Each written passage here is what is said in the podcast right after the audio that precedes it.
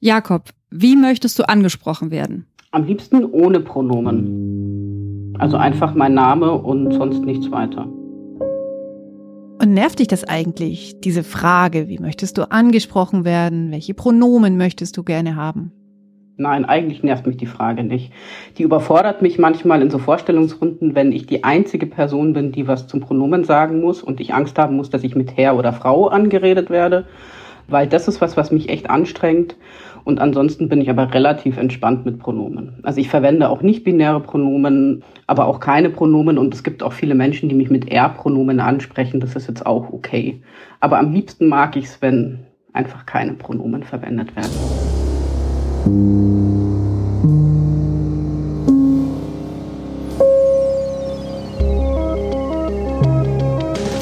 Ich bin Laura Freisberg und das ist die 75. Folge von Stadtland Krise, dem feministischen Podcast von Frauenstudien München. Ich bin Barbara Streidel und in dieser Episode sprechen wir mit Jakob Pfeiffer und wir sprechen über Selbstbestimmung. Hallo Jakob. Hallo ihr zwei. Jakob, du lebst in München und setzt dich ein für geschlechtliche Selbstbestimmung. Die ist für dich ein Menschenrecht. Ich kenne dich jetzt schon länger und ich kenne dich auch aus einer Zeit, in der ich nicht Jakob zu dir gesagt habe, sondern Sarah gesagt habe. Und du hast einen Blog, Beyond BinaryNet, das verlinken wir auch gerne in den Show Notes. Und da steht unter dem Punkt über mich etwas. Es wäre cool, wenn du das mal kurz vorlesen könntest. Na klar, das kann ich machen. Ich bin Jakob und ich bin non-binär. In meinem Pass habe ich zwei Vornamen, Sarah Jakob. Und bei Geschlecht steht dort einfach nichts. Ich bin eine queere, non-binäre Transperson. Das bei meiner Geburt zugeschriebene Geschlecht stimmt nicht mit dem Geschlecht überein, das ich bin, fühle, atme, das mich beschreibt, indem ich mich wiedererkannt fühle und selbst erkennen kann. Meine Geschlechtsidentität ist oszillierend, mal männlich, mal weiblich, beides in Abstufungen, meistens einfach weder weiblich noch männlich, manchmal beides gleichzeitig oder in Teilen sich überlagernd. Und vielleicht irgendetwas, für das ich selbst noch gar keine Worte gefunden habe. Das mit dem noch keine Worte gefunden. Das mag ich sehr gerne, weil es halt auch total klarstellt, das ist ein Prozess. Es ist einfach noch nicht alles fertig gedacht und deshalb sind die Sätze, die beschreiben und erklären, die sind noch nicht so zur Verfügung. Die sind nicht griffbereit. Ist das so? Na, ich glaube, ganz oft ist das tatsächlich so. Und das ist aber irgendwie auch so eine Gleichzeitigkeit. Wir wissen total viel alle über Geschlecht und gleichzeitig wissen wir auch ganz wenig. Also ich versuche immer so zu beschreiben, ich erkenne das Geschlecht von meinem Gegenüber häufig mit einer ganz großen Treffsicherheit, auch wenn die Person 50 Meter vor mir läuft, weiß ich, ah, Mann, Frau oder ich bin verwirrt. Und gleichzeitig können wir es überhaupt nicht wissen, sondern eigentlich ist die einzige Person, die uns sagen kann mit wirklicher Gewissheit, was ihr Geschlecht ist, die Person selbst. Also Geschlecht ist so ein bisschen sowas wie ein tiefes Wissen oder Fühlen und etwas, was sehr, sehr verbunden ist mit der Art und Weise, wie wir in der Welt sind. Und würdest du sagen, dass es, dass eher die Sprache die Baustelle ist? Oder sind es die Vorstellungen, die wir von Menschen und Geschlechtern haben? Also Sprache ist auf jeden Fall eine Baustelle, aber auch die Vorstellungen, die wir haben, aber auch die Architekturen, in der wir leben oder die Gesetze und die Regelungen, mit denen wir zu tun haben oder auch medizinisches Wissen, mit dem wir zu kämpfen haben an manchen Stellen. Also Geschlecht ist was, wenn wir uns damit befassen, dann merken wir irgendwann, wie sehr durchdrungen unsere Welt ist eigentlich von einer binären Geschlechterordnung, in der nur Frauen und Männer vorkommen. Und ich habe mich ja selber, weiß ich nicht, 20 Jahre mit Geschlechterverhältnissen auch befasst, auch beruflich und hatte dann mein Coming Out und habe nochmal festgestellt, dass ich so viel mehr und anders nochmal auf Geschlecht gucke, was mir davor eigentlich gar nicht klar war. Also an welche Grenzen ich stoße, was das heißt, als nicht-binärer Mensch durch diese Welt zu gehen, wo ich, was ich alles nicht tun kann, ohne zu akzeptieren, dass ich eben nicht als der Mensch adressiert werde, der ich bin. Deswegen lernen wir auch ganz viel eben über Geschlecht, wenn wir auf die gucken, die eben nicht in die Norm passen. Du hast es ja schon gesagt, unsere Welt ist wahnsinnig binär. Das weiß ich auch. Das wissen die meisten Menschen, wenn man so ein bisschen drüber nachdenkt, ob das jetzt mit öffentlichen Toiletten zu tun hat oder eben halt auch, wie es jetzt in deiner Selbstbeschreibung, die du vorhin vorgelesen hast, auch drin war, was steht denn in meinem Pass denn zum Beispiel drin oder was ist mein Name, auf welches Geschlecht rekurriert ist. Und die, zu den Rahmenbedingungen unserer Welt gehört ja auch so ein bisschen, welche Rechtssysteme haben wir? Und du hast mir vor kurzem einen Link geschickt zu einer Petition, die sich kritisch und konstruktiv mit einem neuen Gesetz auseinandersetzt. Das ist das sogenannte Selbstbestimmungsgesetz. Das haben Bundesgleichstellungsministerium und Bundesjustizministerium in den letzten Wochen vorgelegt. Das Gesetz ist noch nicht in Kraft getreten. Es ist schon lange angekündigt worden, dass da gearbeitet wird und dass irgendwas kommt. Jetzt ist etwas da. Es ist aber irgendwie nicht fertig. Hoffentlich. Oder? Ja, hoffentlich. Also wir haben so ein bisschen die abstruse Situation, dass wir total dringend auf so ein Gesetz warten, weil wir es echt dringend brauchen. Weil das sogenannte Transsexuellengesetz einfach ein Verfahren hat, das an ganz vielen Punkten ähm, für die Betroffenen sehr gewaltvoll erlebt wird. Und ähm, das Transsexuellengesetz ist ja auch in wiederholten Urteilen des Bundesverfassungsgerichts als in Teilen nicht in Übereinstimmung mit dem Grundgesetz ähm, außer Kraft gesetzt worden. Also das letzte Mal beispielsweise 2011. Ähm, bis dahin mussten Transpersonen, die einen, ihr Geschlecht anpassen lassen wollten, ähm, sich sterilisieren lassen. Also sie waren unter dem Zwang, sich sterilisieren zu lassen. Ein paar Jahre davor mussten sie sich scheiden lassen. Also einfach sehr, sehr viel Leid verurteilt. Und auch immer noch ist es so, dass die Personen, die ihren Geschlechtseintrag ändern lassen wollen, die das nach dem TSG-Verfahren machen, das mit Gutachten machen müssen, wo sie sich zum Teil einfach auch sehr entwürdigenden Verfahren und Fragen aussetzen müssen. Und deswegen warten wir einfach sehr, sehr dringend auf eben ein Selbstbestimmungsgesetz. Und ähm, ich muss auch sagen, als dieses Gesetz oder der Referentenentwurf für dieses Gesetz veröffentlicht wurde, war es auch ein bisschen wie ein Schock, mhm. weil dieses Gesetz zwar wichtige Regelungen hat, die die Situation tatsächlich verbessern, aber auch einige Regelungen drin hat und auch ziemlich viele sogar, die überhaupt sehr, sehr kritisch gesehen werden. Und zwar nicht nur von dem Bundesverband Trans oder der DGTI, sondern sehr, sehr breit von beispielsweise auch dem Deutschen Juristinnenbund oder dem Frauenrat. Mhm. In diesem Spannungsverhältnis befinden wir uns jetzt und ähm, je mehr Zeit vergeht, und es ist leider schon sehr viel Zeit vergangen, beobachten wir auch, dass wir eigentlich immer mehr transfeindliche Diskurse haben, die sich auch in diesem Gesetz zum Teil widerspiegeln. Mhm. Und deswegen ist natürlich auch die Sorge, wenn es sich jetzt noch weiter hinauszögert, dass wir am Ende vielleicht sogar noch ein schlechteres Gesetz bekommen, als es jetzt in diesem Referentenentwurf steht.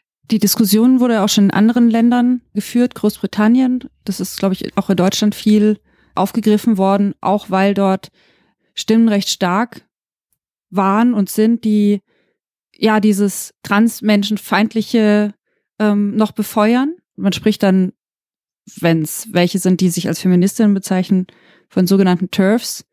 Trans-Exclusional Radical Feminists, Transmenschen ausschließende radikale Feministinnen. Du greifst das ja in, in deinem Text, den du veröffentlicht hast, auch auf. Also ich habe das Gefühl, da werden auch noch mal so ganz neue Ängste hochgekocht, oder? Ja, und das ist auch tatsächlich, also es macht mich auch wirklich verzweifelt, weil es quasi so eine Rahmung ist, als würden wir jetzt auf der einen Seite diejenigen haben, die für Frauenrechte mhm. kämpfen und Frauenräume schützen und auf der anderen Seite diejenigen, die sagen, aber wir brauchen Transrechte. Und das, was mich daran verzweifelt macht, ist, dass es aus meiner Sicht und zum Glück auch aus der Sicht von vielen anderen Feministinnen nicht so ist, dass das was ist, was gegeneinander spielt, sondern eigentlich ist geschlechtliche Selbstbestimmung oder Selbstbestimmung, körperliche, sexuelle, geschlechtliche Selbstbestimmung, das sind urfeministische Themen. Diejenigen, die sozusagen so sehr dagegen wettern und sagen, okay, zum Beispiel die Frauentoiletten sind dann nicht mehr sicher oder so. Das sind eigentlich erstmal gar nicht so wahnsinnig viele Stimmen, die das tun, aber welche, die sehr, sehr gezielt ähm, versuchen, den Ausschluss von Transpersonen herbeizureden. Wenn wir jetzt zum Beispiel diese Saunadiskussion haben oder die Toilettendiskussion, also für viele Transmenschen ist es überhaupt nicht denkbar, in die Sauna zu gehen oder auch nur schwimmen zu gehen. Für nicht-binäre Menschen wie mich, ich kann nicht schwimmen gehen, ich kann auch nicht in die Sauna einfach gehen, weil ich überhaupt nicht weiß, durch welche Duschen soll ich denn laufen, sobald alles geschlechtlich sekretiert ist. Und viele sind auch so von der Gewalt, die sie erlebt haben, auch, dass sie sich eigentlich eher Schutzräume suchen. Also beispielsweise gibt es immer in München gerade und auch in anderen Städten ähm, immer mal wieder so Angebote für trans, inter, nicht-binäre Personen schwimmen zu gehen. Das sind vereinzelte Angebote, weil einfach diejenigen, die mit den Menschen zu tun haben, wissen, dass es einen großen Ausschluss gibt und dass es ganz überhaupt nicht der Punkt ist, dass alle jetzt in die Frauenräume wollen. So. Es ist ja auch so, dass Transfrauen auch ganz selbstverständlich Teil von Frauenräumen sind, weil wir wissen das oft gar nicht, ob eine Person trans ist oder nicht. Also das ist so die, der eine Teil dieser Diskussion, ähm, der, der glaube ich, sehr hassgeleitet ist, da Stimmung zu machen gegen transgeschlechtliche Menschen und aber an der anderen Seite dockt er manchmal natürlich an bestimmten Sorgen an. Und das ist halt das Problem, dass es eigentlich auch an vielen Stellen sehr komplexe Diskussionen sind. Wenn wir beispielsweise über Geschlechterverhältnisse reden und von einer binären Geschlechterordnung, was wir vorhin gemacht haben, dann ist es ja nicht so, dass die auf Augenhöhe ist, sondern die ist auch hierarchisch. Alles, was weiblich ist, wird abgewertet. Ähm, wir haben eine ganz starke Bewegung von Antifeminismus beispielsweise. Und in diesem Hierarchieverhältnis müssen wir uns auch dann die Rechte von Transmenschen angucken. Beispielsweise auch die Frage, ähm, haben wir jetzt noch gar nicht thematisiert, wie geht's eigentlich den Transmännern? Sind die eigentlich so privilegiert, wie ihnen immer zugeschrieben werden, oder kriegen die nicht eigentlich auch eine ganz andere Art von Ausschluss? Oder wie geht's eigentlich den intergeschlechtlichen Menschen da drin? Aber diese Fragen sind komplex mhm. und für Komplexität ist in so einer aufgeheizten Debatte oft ganz wenig Raum. Und ähm, dann führt es eben dazu, dass die, die sich vielleicht viele Jahre auch für Frauenrechte eingesetzt hat, manche beispielsweise für Mädchenrechte, natürlich auch an manchen Stellen vielleicht Sorgen haben. Und aber die Sorgen werden ganz häufig von denen aufgegriffen, die Hass verbreiten und nicht von denen, die vielleicht ähm, ins Gespräch gehen und sagen, naja, wir erklären mal, wie die Situation ist. Was heißt es denn überhaupt, trans zu sein? Und wir wissen beispielsweise auch, das kennen wir auch aus anderen Bereichen, dass sobald Menschen Kontakt haben ähm, die Sorgen auch weniger werden, weil es ein Verständnis entsteht. Und ähm, so eine Diskussion, die sehr, zum Beispiel sehr, sehr häufig geführt wird, ist diese Diskussion über, werden jetzt plötzlich so viele Mädchen trans, weil sie sozusagen der Unterdrückung Mädchen zu entfliehen, entkommen mhm. wollen. Also das ist so eine Debatte, die finde ich ganz besonders schrecklich eigentlich, weil sie so ganz an dem Thema vorbeigeht, wie es den Mädchen eigentlich geht. Weil sie quasi eine ganz große Angst schüren, die Mädchen würden verstümmelt werden und das im Nachhinein bereuen. Wir wissen, dass unter 18-Jährige werden so gut wie überhaupt nicht operiert. Pubertätsblocker sind eine Maßnahme, um Jugendlichen Zeit zu geben, Entscheidungen zu treffen. Und eigentlich ist das Wichtige für diese Jugendlichen, dass sie einfach Zeit haben, rauszufinden, wer sie sind. Und in so einer Debatte hat es überhaupt gar keinen Raum. Es hat keinen Raum, was das für einen Schmerz und für eine Einsamkeit ist. Wir wissen, dass ähm, viele transgeschlechtliche Jugendliche viele, viele Jahre zwischen dem Zeitpunkt haben, wo sie sich selber sicher sind, was sie für ein Geschlecht haben und dem Coming Out. Und das ist natürlich eine sehr, sehr einsame Zeit in der Phase, die ohnehin ähm, eine Phase ist, die nicht einfach ist. Und wenn dann so Diskussionen darüber liegen, dann verstärkt es Einsamkeit und verstärkt es Angst. Und das sind natürlich auch Gründe, warum wir zum Beispiel da gerade unter dieser Gruppe der Personen eine sehr, sehr hohe Suizidrate haben. Jakob, gerade was du als letztes gesagt hast über diese Einsamkeitsphasen und natürlich auch dann die tragischen Ereignisse, die aufgrund von solchen Einsamkeitsphasen passieren können. Das zeigt auch, wie wichtig ist, dass wir überhaupt darüber reden und dass wir einander zuhören können. Ich möchte jetzt noch zwei, drei Sachen von dem was du gesagt hast, nochmal wieder aufgreifen.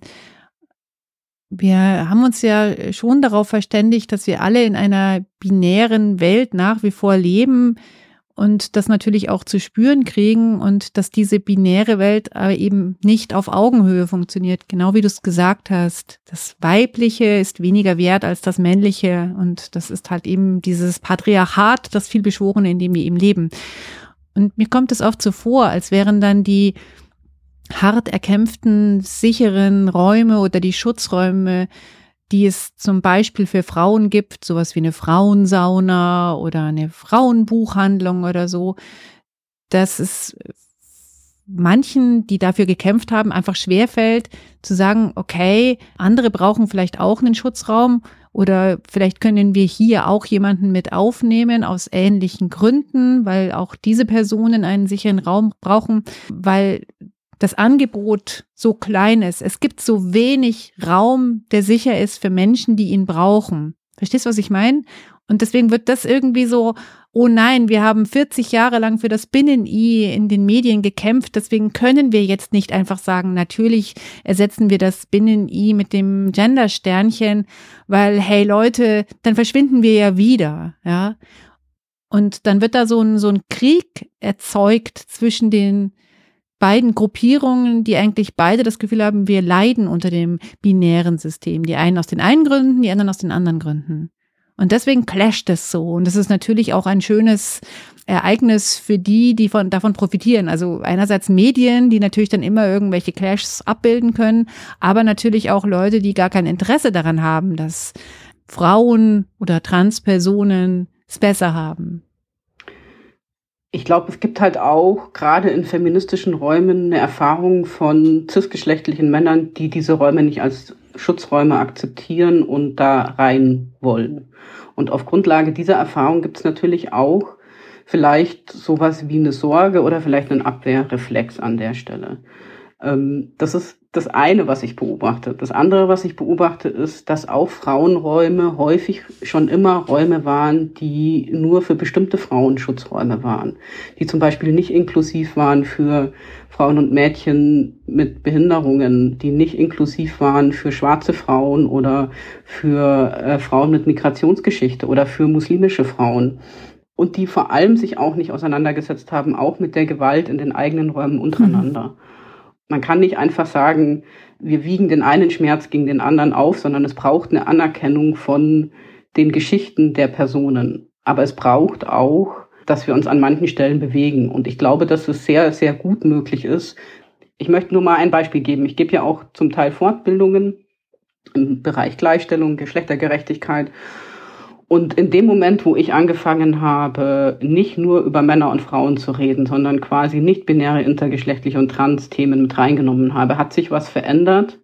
Und zwar auch in Bezug auf die Frage, wie können wir über Frauen reden und wie können wir über Männer reden. Und das war sowas, was ich, deswegen erzähle ich das so gern, ich hatte es überhaupt nicht erwartet. Ähm, aber es öffnet sozusagen nochmal den Blick von so einer Binarität und kommt vielleicht dahin zu sagen, okay, wir, wir, wir können an den Stellen alle auch noch mal was voneinander lernen. Und natürlich ist dieses Lernen nicht schmerzfrei, weil wir haben natürlich auch Privilegien und die sind zum Teil knallhart und es ist auch nicht so, dass wir uns vormachen müssen, dass niemand was verliert, wenn wir mehr Geschlechtergerechtigkeit durchsetzen. Aber nichtsdestotrotz glaube ich, dass wir eigentlich in diesen Auseinandersetzungen wirklich viel mehr alle voneinander gewinnen können. Und zwar nicht in dem Sinne, wir schaffen alle geschlechtsdifferenzierten Angebote ab und reden jetzt nur noch von Kindern und Jugendlichen beispielsweise und gar nicht mehr von Mädchen und Jungen. Das ist ja so die bequeme, einfache Lösung. Mhm. Sondern zu sagen, wir gucken einfach wirklich genau hin, was was braucht diese Zielgruppe? Aber das ist doch so ein typisches Angstargument. Dann dürfen die Mädchen ja gar nicht mehr Mädchen sein und die Jungs dürfen keine Jungs mehr sein und wir dürfen nicht mehr Frauen sein. Also das ist dieses typische Argument. Was ist denn deine Antwort darauf? Also du hörst es ja bestimmt viel öfter, als ich das höre und ich höre das schon oft. Wer, wer sagt denn so einen Schmarrn? Zum Beispiel ältere Feministinnen auf Frauenveranstaltungen. Und wo wird ihnen das Frausein weggenommen? Bei was? Dadurch, indem wir zum Beispiel auch Räume schaffen für nicht-binäre Menschen oder indem wir darüber nachdenken, dass es halt neben dem binären Geschlecht vielleicht auch noch etwas gibt, für das wir noch nicht das richtige Wort haben. Das wird dann sofort mit so einem Angstreflex, also kenne ich das halt entgegnet, aber dann verliere ich ja das Recht darauf, eine Frau zu sein. Was bin ich denn dann? Dann bin ich nichts mehr. Wir wollen nicht, dass Cis-Kinder trans werden. Wir, wir wollen, dass Transkinder überleben. Mhm. Es geht nicht darum, nicht mehr von Frauen zu sprechen. Auch zu der Frage dieser Diskussion Menschen mit Uterus. Ich persönlich würde immer sagen, eher sowas wie Frauen und Menschen, die schwanger werden mhm. können. Ähm, oder viele Frauen und Menschen, die schwanger werden können. Nicht alle Frauen können schwanger werden. So. Ich bin schon dafür, auch zu hören, dass Frauen Begriff ist, der auch ein erkämpfter Begriff ist auf einer bestimmten Ebene. Und ich finde es auch wichtig, das nicht einfach wegzuwischen. Aber zu sagen, dass es auch noch andere gibt, ist auch wichtig. Und ich glaube, da wird es dann spannend in dem Aushandeln, wer kann es aushalten, dass es eben auch noch andere gibt.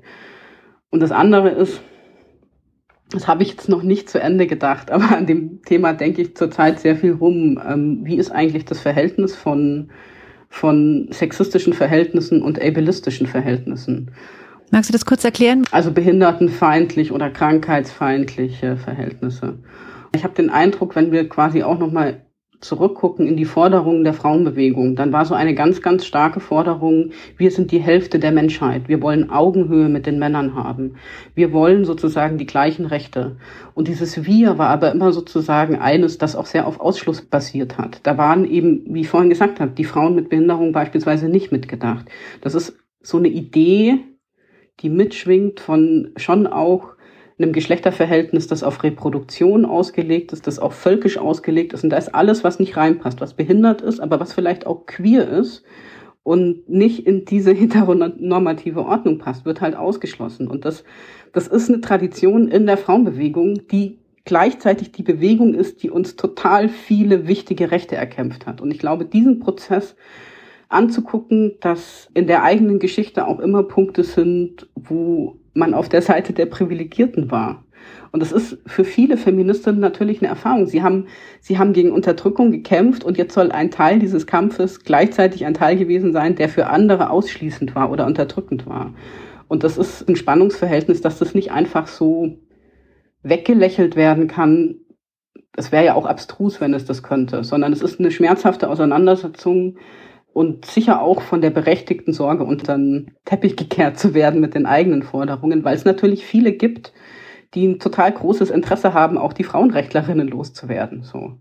Und dann ist natürlich dieses Gegeneinander ausspielen, diese, diese weltweite Bewegung eigentlich gegen Transmenschen, es ist halt sehr, sehr leicht, da anzudocken und dann sozusagen auch die ganzen anderen Rechte in Frage zu stellen. Also wenn wir jetzt beispielsweise in die USA gucken, da sind es vor allem Transmenschen, die es gerade trifft, aber es geht auch um die Frage von sexueller Selbstbestimmung, es geht auch um die Frage von reproduktiver Selbstbestimmung, körperlicher Selbstbestimmung, es geht auch in Teilen dann schon um die Frage, wird das Recht sozusagen auf Ehescheidung, also fängt man an darin begraben. Also es geht um all diese erkämpften emanzipatorischen. Rechte. Mhm wenn ich jetzt den Bogen schlagen möchte, könnte nochmal zur Frauensauna, weil so richtig habe ich es ja nicht beantwortet. Mein Ansatz wäre, es soll weiterhin Frauensaunen geben, auf jeden Fall, ähm, weil es ein wichtiger Schutzraum ist und weil es auch Frauen gibt, die nur in Frauenräume gehen, weil sie sonst in gemischtgeschlechtlichen Räumen einfach nicht hingehen würden.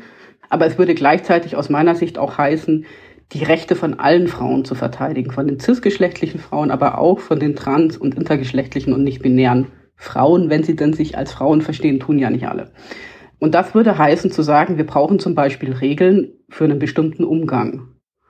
Und dieser Umgang könnte regeln, dass Übergriffigkeit nicht okay ist. Und dann ist sozusagen total klar, okay, egal welche Körperteile Menschen haben, Übergriffigkeit ist nicht okay. Und die ist von einer cisgeschlechtlichen Frau genauso wenig okay wie von einer transgeschlechtlichen Frau. Und alle haben, müssen geschützt werden da drin. Das ist nicht konfliktfrei, aber es ist ein anderer Ansatz, als nur zu sagen, wir lesen quasi die Trans-Menschen als Bedrohung. Hm. Und das tut dieses Gesetz, das tut dieses Gesetz an ganz vielen Stellen leider. Deswegen auch die Kritik daran wenn wir das Beispiel Gefängnisse nehmen, was ja in dem Erläuterungsteil vom, von diesem Gesetz aufgeführt wird. Es kommt nur, es wird nur aus der Perspektive, dass Transfrauen in einem Frauengefängnis eine Bedrohung für Cis-Frauen sein könnten. Dass Transfrauen, wenn sie in den Männertrakten untergebracht sind, massiv von sexualisierter Gewalt betroffen sind, ist überhaupt nicht thematisiert, als wären sie ein Gesetz, das eigentlich für Transmenschen geschrieben wird, labelt uns nur als Bedrohung. Es wird noch nicht mal thematisiert, was ist mit nicht-binären Menschen, wenn sie ins Gefängnis kommen? Wo werden die dann hingesteckt? Ist es dann auch egal oder? Hm. Was wünschst du dir denn jetzt? Also ehrlich gesagt, ich bin gerade eigentlich nicht so optimistisch, was dieses Gesetz angeht. Es gibt auch Momente, wo ich denke, vielleicht wäre es besser, es würde nicht kommen, weil es mir wirklich an, an manchen Stellen Angst macht, wie es bestimmte Diskurse, die nicht nur die Transition regeln, sondern ja eigentlich das Leben von Transmenschen anspielen in ganz vielen Bereichen, Medizin, Sport, das Hausrecht. Also es ist ja, es sind ja ganz weite Bereiche unseres Lebens, wo dann immer gesagt wird, es gilt ja nicht. Aber warum steht es dann drin so? Und der andere Teil, der mich ganz optimistisch stimmt, ist, dass es im Kontext von diesem Gesetz jetzt wirklich von den großen Frauenverbänden, ich habe sie schon genannt, der Deutsche Juristinnenbund, der, der Frauenrat, die Frauenhauskoordinierung, die Bundesarbeitsgemeinschaft der Gleichstellungs Stellen und Frauenbeauftragten und dann natürlich auch von anderen großen Institutionen wie dem DGB oder Amnesty International und wie sie alle heißen, die haben alle positive Stellungnahmen, die auch gleiche Punkte kritisiert haben, die zum Beispiel auch kritisiert haben in Bezug auf die Quotenregelungen in diesem Gesetz. Wir haben in Deutschland seit ein paar Jahren die Situation, dass wir im Gesetz vier Geschlechtsoptionen haben, nämlich weiblich, männlich, einen diversen Eintrag und einen offenen Eintrag.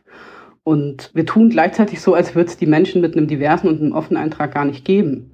Und die großen Frauenverbände kritisieren auch das und sagen, wir brauchen Regelungen, Quotenregelungen, die dieser Tatsache auch Rechnung tragen. Und das ist was, was mich total optimistisch stimmt und wo ich auch so das Gefühl habe, es ist schon auch, ja, in manchen Diskussionszusammenhängen und Organisationen wird diese Diskussion jetzt auch ernsthafter geführt, tiefergehend geführt und jenseits von diesen, diesen platten ideologischen Grabenkämpfen oder auch von der, einfach jenseits von Transfeindlichkeit.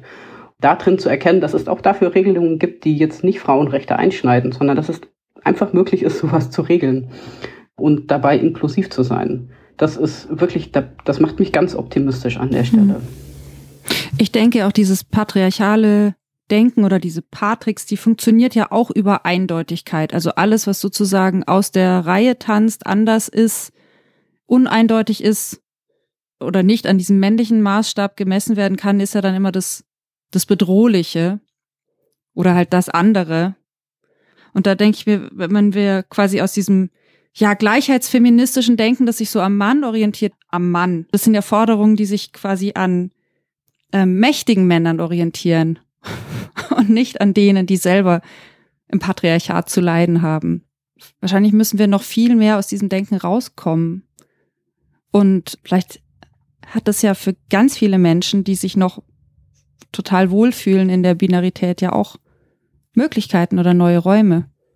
Ja, also ich hoffe es tatsächlich. Also ich hoffe zum einen, dass sich die Erkenntnis durchsetzt, dass es wirklich für alle Frauen und auch Männer, die nicht irgendwie hundertprozentig in diese strikte, enge Norm von Binarität passen, wirklich dramatisch wäre, würden sich diese Bilder festschreiben. Weil aus den Toiletten fliegen dann nicht nur die Trans-Frauen, sondern aus den Toiletten fliegen dann die Frauen, die eben nicht einem bestimmten Bild von Frau entsprechen, weil einfach unterstellt wird, dass sie, dass sie keine Frau sind. Und da, jeder darf dann in Frage stellen, bist du jetzt eine Frau, müssen wir das untersuchen lassen, muss ich das beweisen? Und was heißt es dann als transmännlicher Mensch, muss ich dann auf die Frauentoilette gehen? Ist das wirklich das Bild, das wir haben wollen? Weiß ich auch nicht.